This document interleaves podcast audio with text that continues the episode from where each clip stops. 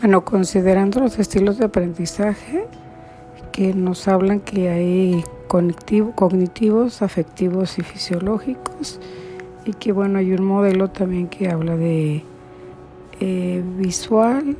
auditivo y kinestésico. Yo para yo en las clases de tutorías para poder desarrollar esos o, o entender esos estilos de aprendizaje, pues este trato de ser como tener una gama más de actividades más variadas, de tal forma que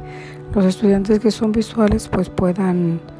sentirse cómodos en ese ambiente de aprendizaje que yo les ayudo a crear.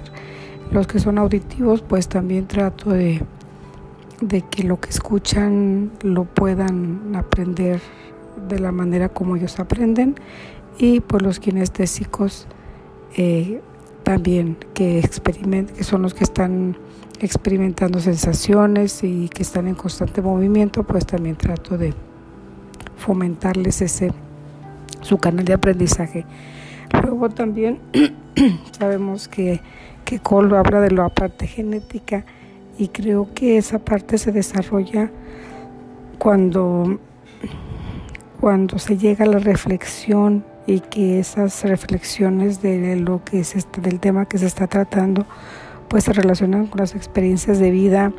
o las exigencias del entorno en el que se está viviendo. Y este pues también sabemos que tenemos eh, alumnos convergentes o divergentes o asimiladores o acomodadores. Y y lo vemos, por ejemplo, en los divergentes cuando se les, se les hace sencillo hacer conceptualizaciones, hacer abstracciones, que se hace en la parte, esa parte se nota más en la parte de las matemáticas, sin embargo, con los divergentes pues vemos eh, que cuando se hace sobre un tema les, eh, y se les pide que hagan un organizador gráfico, pues ellos son muy creativos. Eh, son muy emocionales y esa parte creo que tutoría se, se presta mucho para, esta, para este tipo de, aprendizaje. Em, bueno, creo que eh, son siempre son sensitivos y son intuitivos y por eso pues la, las sesiones de tutoría se vuelven importantes en el desarrollo de su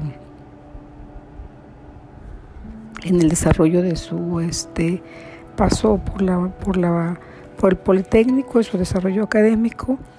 Y bueno, obviamente pues también sabemos que son muy sensoriales, que son muy visuales, que son reflexivos, em, que, que, tal vez sí sean lógicos y que eh, sepan organizar la información esa que reciben día a día. Por eso creo que nosotros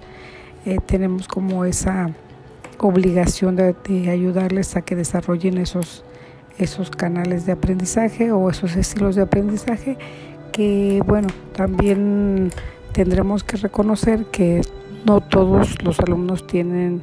los mismos canales de aprendizaje, entonces no es mi, mi obligación